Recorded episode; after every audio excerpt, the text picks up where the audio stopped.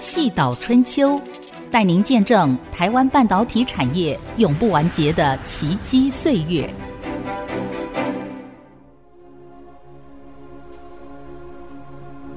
各位听众朋友们，大家好，我是翁方月，欢迎收听细岛春秋。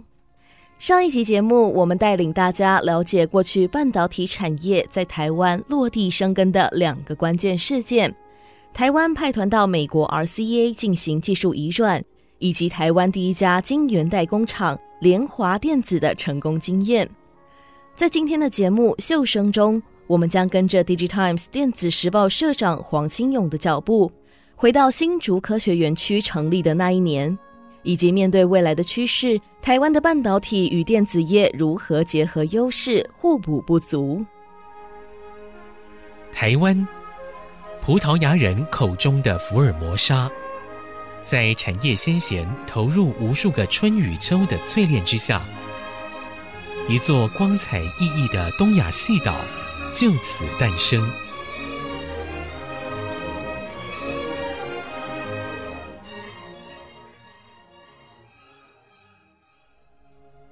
新竹科学园区作为台湾半导体跟电子业的重要根据地，对于台湾产业的发展，有着举足轻重的地位。本集的内容将从竹科成立、半导体跟电子业的合作，还有台湾面对电动车产业的趋势，深入探索台湾科技产业的发展历程。希望透过这些故事，呈现一个更全面、更细致的台湾科技产业发展全貌。回到一九八二年代的新竹科学园区。联华电子荣誉副董事长薛明志告诉我们，当时不止没有太多的建筑物，甚至连道路都还没有铺设。联电的成立啊，生日啊，是一九八零年五月。那我们到园区的时候啊，是什么都没有，连的建厂的路啊，都是自己开出来的。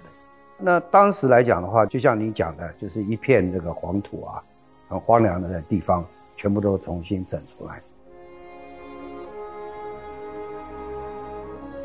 中美戏精是当时第八家进入新竹科学园区的企业，董事长暨执行长徐秀兰说：“新竹科学园区从一片黄土飞沙发展到现在的大楼林立，让人很难想象三十年的改变会这么大。”科学园区是呃一九八零年下半年十二月，我印象没记错，应该是一九八零年十二月左右成立。我们是一九八一年的一月成立的，所以。看起来是差一年，不过其实是差一两个月的时间。呃，我们在二零一一年，就是我们公司三十周年的时候，哈，我们有为了要做一个三十周年自己公司同仁的一些回忆录回顾啊，所以我们就有请同事来分享说，尤其第一批就是一九八一年到八五年中间加入中美的人来聊一聊，看看他们那时候印象中的这个中美新长怎么样。那我印象最深刻的就是有一位同事，他是。一九八一年来的，他跟我讲说，那个时候啊，根本完全找不到大门。他看报纸，有一家叫中美矽晶在找人，但他根本找不到大门。来这边的时候，还很多树啊、木头啊，然后有人在盖厂啊，虽然还找不太到大门。就后来好不容易他找到了，然后也找到那个应征处，就填完资料又要开始考试。然后他说：“哎，总经理，你知道我们？”最神奇的是，我们考试里面还要写作文。我说啊，现在现在的人，现在小孩子已经不写作文了哈。就让他是应征要写作文，那他是被录取了。所以我就问他说：“那你们作文题目是什么？”他说他们那时候是写论责任感。哇，我就觉得好神奇。你现在叫我写论责任感，我还写不起来。他那个时候是比现在规模小得多，就是那个时候整个竹科，呃，因为我们才第八家，然后大家都还在抠抠抠才开始在建厂。所以那个时候跟现在相比，真的是完全没有办法想象说三十年后的科学园区会变这么大。那个时候就是还很多飞沙，你可能不能想象进来公司是找不到门在哪里。那那时候那一栋就是那正在盖的就是今天我们在的这一栋，就是这一栋，就那个时候正在盖，因为这是中美矽晶的 key gate，我们的第一栋就在这个地方。要所以是从我们一九八一年成立到现在四十二年，这四十二年里面真的变太多了。嗯。除了企业在科学园区里面开拓自己的道路，政府也尽可能的提供所有的支持。联电荣誉副董事长薛明志说：“当时竹科的厂商只需要专注经营技术、产品以及客户，其他像是土地、水电、关务等等的基础事项，则是由管理局打理。政府全力支援科技产业的发展。那我想这中间的背后哈、能够带动今天的成功啊，我想第一个就是锁定科技的这个领域呢，是我们发展最大的机会。那为什么科技是我们发展最大的机会呢？因为它是新的，是创新的机会。所以呢，你比去做别人已经传统的东西啊，要做得比别人还好，要花很多时间，那个是不一样的。那所以这里充满了新的机会。那充满新的机会呢，就有很多人呢，就会想办法来这个地方来利用。那第二个，我觉得科学园区本身这个制度来讲的话呢，它就是一条龙的服务。啊就是你厂商进来，你只要专注你的技术、你的产品跟客户，其他的周边的一些水电呐、这个行政措施啦、海关呐、这些东西呢，它就尽量提供你，非常服务导向，解决你的这些问题。而且我也发现呢，就是政府原来很多的制度啊，不适合新的、快速又又需要掌握时效的，他们也经过一段时间呢。也愿意去配合改变。回想当时新竹科学园区的成立，不只是台湾业者进驻经营，更有患难见真情的故事。中美戏精董事长暨执行长徐秀兰告诉我们，在竹科的厂商不只是在产业上互相竞争，在遇到突发状况时，也能够发挥科技产业的群聚效应，互相支援。同时也能降低厂商间的沟通成本。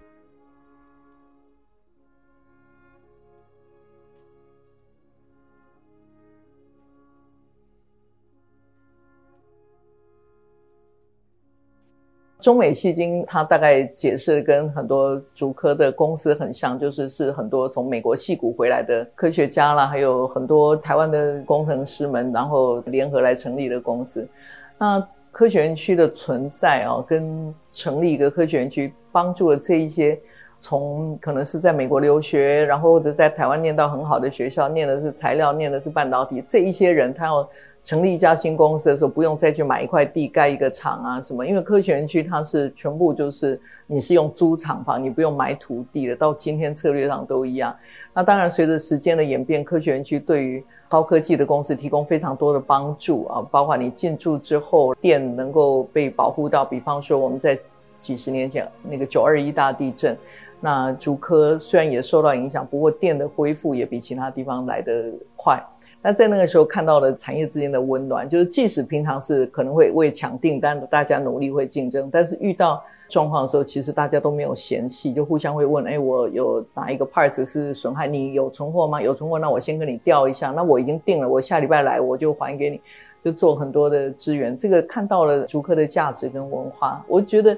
大家从硬体的来看，看到竹科就是尤其像半导体，还有很多科技产业被国际都很肯定。其实它背后的软实力是在于 seamless 这个完全没有缝隙的合作。我觉得这个是很难得。所以在竹科的人很常讲，我们就叫 clustering，就一个群聚效应。那这个群聚也就帮平常可以是竞争，但是遇到有事情的时候，互相都是。同胞互相都可以支援，那所以我想竹科的存在，它是一个好的摇篮，让很多台湾的公司在这个地方，它可以比你去找另外一个地方，你要从租地建厂房，然后找废水处理啊，要盖这个无尘室啊，当然你还是要盖，不过那个有很多行政困难都被这个园区管理局做了很好的帮助，所以我想它是一个很大的推手，帮助台湾的高科技产业能够加速，能够上来。除了它是解决很多问题，让高科技产业能进来之外，我想科学园区提供一个最大的帮助就是群聚效应，它让所有相关联的整个 supply chain 的上中下游都在同一个区域。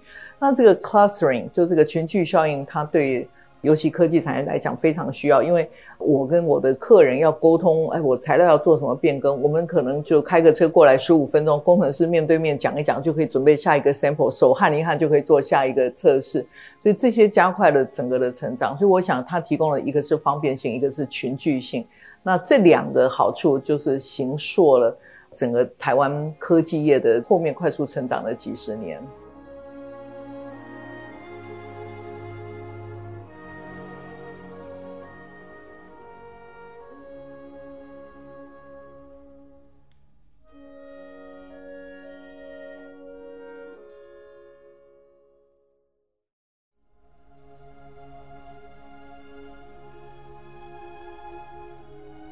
欢迎回到《细岛春秋》。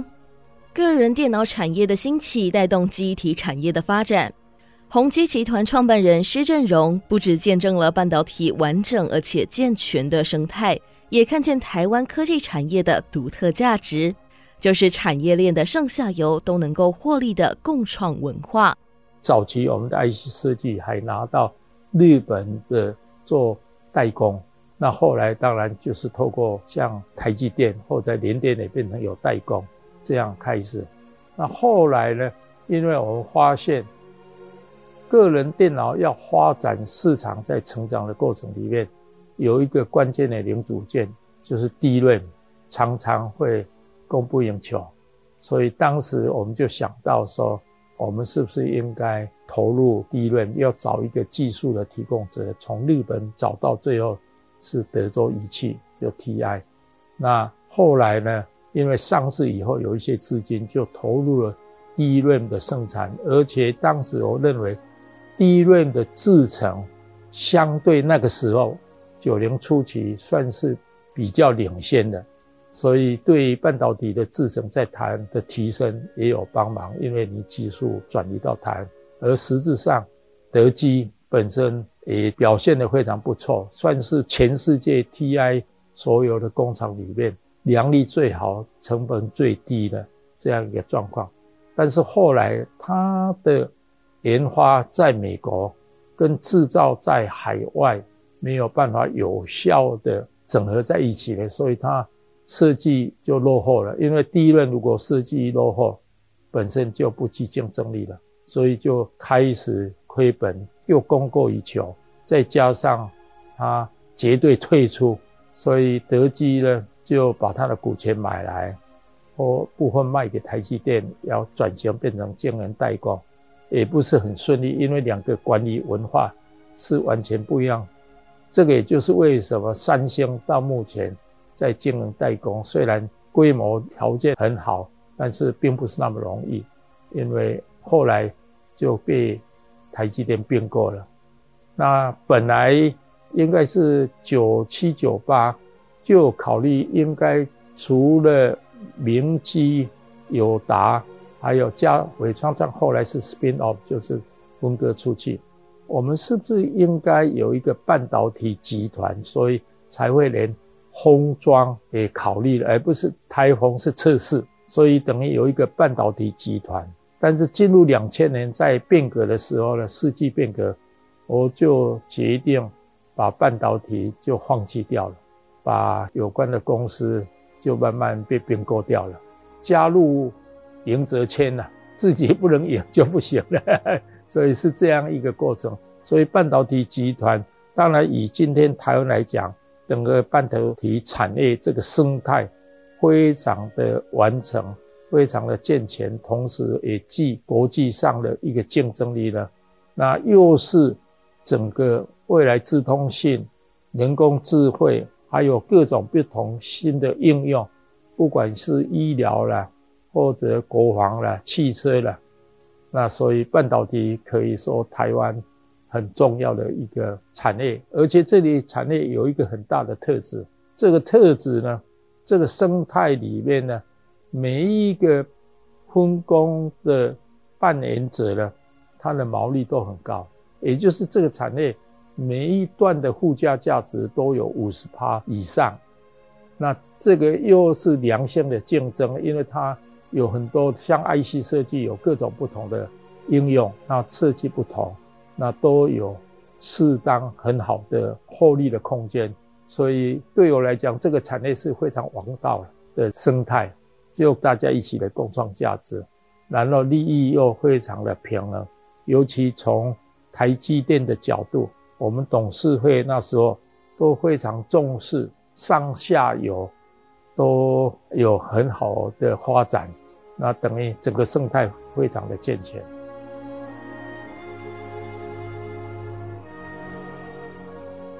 耕耘汽车产业四十多年的 MIH 开放电动车联盟执行长郑显聪告诉我们，半导体和电子业是台湾的两块宝石，但台湾产业如果想要提高附加价值，就必须如同宏基集团创办人施振荣所说的，设计应该 B to B to C，以用户为中心。如果你以半导体跟电子业啊，虽然说台湾的两个宝石，我们叫做在整个 diamond in the rough 里面展现出来，但是说这两个产业呢，其实它都是做 B to B 的，它并没有真正说做一个自己可以给消费者用的品牌啊，特别是半导体方面。所以台湾的经济实际上是以 B to B 为主，但是我在看未来了。我们要再进一步提高附加价值的话，也就是我们的研发要以 B to B to C，它的生意模式 B to B，但是它的创新呢是跟 to C 以用户为中心的设计变成很重要。台湾科技产业在面对电动车趋势时，MIH 开放电动车平台希望整合半导体和电子产业，帮助台湾业者进军未来车产业。MIH 开放电动车联盟执行长郑显聪说：“台湾在全球化走向区域化的趋势之下，韧性和人才以及和国际接轨的竞争优势，让台湾可以有更多的发展空间。在真正 to C 的这个市场里。”大家看到国外的一些品牌，整个的效益呢是比较宏观的，它能够真正接触到市场，然后在不同的消费者领域达到那个目标。那么台湾过去所做的半导体跟电子，是不是为了消费者电子，包括手机啦、电脑啦，还有一些电子设备。这个整个的进程呢，到这几年来，应该说我们是可以把这两个优势，电子跟半导体呢，结合到汽车方面，但是我们不要把它说我们做车子，我们可以把它想成是我们要在四个轮子上面造一部电脑或者是手机，这样子的话，我们可能会更容易。那怎么去让这两个产业呢？它的优势互补，主要就是说，在整个自动化跟将来 AI 的进程里面，都能够更快的达到你设计 design house 的半导体加上 foundry。包括 TSMC 啊、UMC 啊这些，那么在电子方面呢，不管电子五哥也好，电子七雄也好，反正你怎么叫都没关系。但是它已经形成一个部落，但是他们呢，互相都没有机会更深入的沟通。那 MH 在一个平台的角色，它能够扮演一个 ecosystem，就是一个生态系统。这个生态系统大家都可以讲生态了，但其实讲穿了就是说。我怎么把你对用户的服务做到最好、最极致，让我们所谓的 functional，也就是在整个的规格化的进程里面，移动到客户端，让客户端能够更感受到这个事情。以前呢，很多的技术单位都是把东西做好、规格化以后，然后你使用吧。但 MH 是在做一个 go to market 的 umbrella。也就是说，我有不同的市场，这些市场呢，它的感受是，我要让新一世代的这个年轻人或者新的这个消费者，更好的使用这么智能的、聪明的设备，然后让客户体验做到极致。这些端端需要一个组织来做，那 M H 就义不容辞要做这个事。那怎么把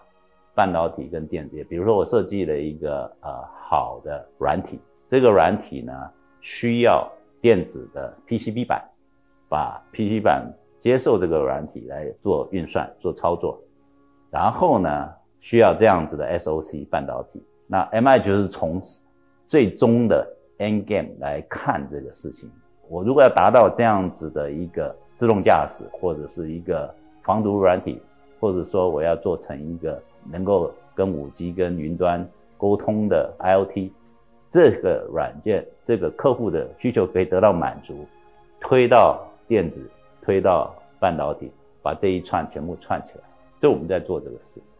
台湾的优势就是说，我们有很好的 infrastructure，包括在制程方面，包括在过去啊这么四十年来，在整个环境跟政府跟市场上面的诱导，让它能够很健康的。培养出最好的这些人才，包括台湾，大家知道，在大专院校的储备很多的这个人才也都从海外有学习回来，甚至进入国际社会的一部分。那这个是台湾的一个很大的优势。但是台湾现在看起来最大的挑战还是是不是自己可以成为世界供应链的一份子。目前看起来渐渐的，因为有很多 political 呃政治上的问题，他要 de-risk，所以他把危险的因素呢要去除，就是他要更多的区域性的这个供应链，造成供应链的分裂。所以这个是将来台湾碰到，因为我们过去太全球化了。我们过去供应了全球所有的半导体、所有的电子业这些零部件，但将来是不是啊，能够在区域化的时候，你可以到各个地区去复制？这我觉得是一个我们会碰到的一个挑战。如果你今天看到特斯拉的市场，它因为是异军突起嘛，所以在特斯拉的那个 B to C 的所谓消费者市场里面，特斯拉降价，大家跟着降价。一窝蜂的准备跟着特斯拉对决，但我倒不认为台湾需要去做这样子一个动作，因为那些人都已经做了一百年车了，然后这个发觉有一个新的玩家进来了，然后他们用一百年的经验要去跟一个只做几年的，但是是非常非常的不一样的，特别是软体定义的一个企业来竞争，因为特斯拉。自从他把特斯拉那个 motor 拿掉，他不是汽车公司，他是一个科技公司。现在他说他是能源公司，那你怎么去用汽车公司的想法去跟能源公司或者是科技公司竞争呢？那是完全风马牛不相及。所以我觉得我们应该是想说，哎，是不是我们能够把真正的最棒的部分把它打开，把这个 Pandora box 打开，让人家觉得像你像一个安卓，然后所有的年轻的、好的、很棒的这些。公司呢，科技公司也好，新创公司也好，它能够跳上来帮我们开发新的 solution。这个 solution 呢，真正是跟用户绑在一块的。这个用户绑在一块的这些，它呢能够创造一些创新之外，它还有 recurring 的 revenue，它是可以不停的迭代，不停的让你的这些呃解决方案呢，在市场上赚取一定的利润。这些东西呢。我觉得台湾有机会，因为我们现在处在一个地缘政治的节点，这个节点呢，可以让我们同时跟中国大陆，也可以跟中国大陆以外的这些所谓在西方世界里面做连接。那这样子的一个开放平台，吸引更多的人来上面开发，然后另外呃，同时可以运用一些在传统企业里面最优良的硬体，配合这个软体。我相信台湾是有机会啊，当然挑战很大，但是我觉得这个是我们跟人家不一样。最后一个不一样的是，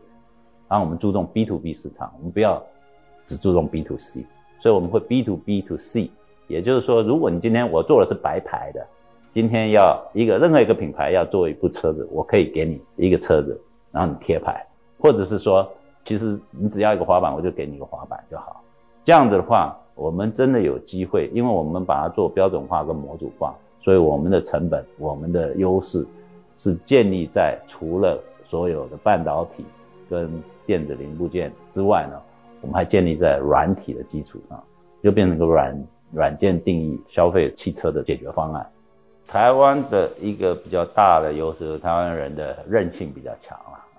所以，我们如果今天要去东南亚，我们南进就南进；我们要西进就西进。我们如果真的要跟日韩结合，我们就跟日韩结合。因为毕竟台湾的国际的接轨的这个能力也是蛮强的。那另外一个就是说，在文化上面呢，新一代的世代是真的看的世面比较多了，所以我们可以在这里做 POC 的能力比较大。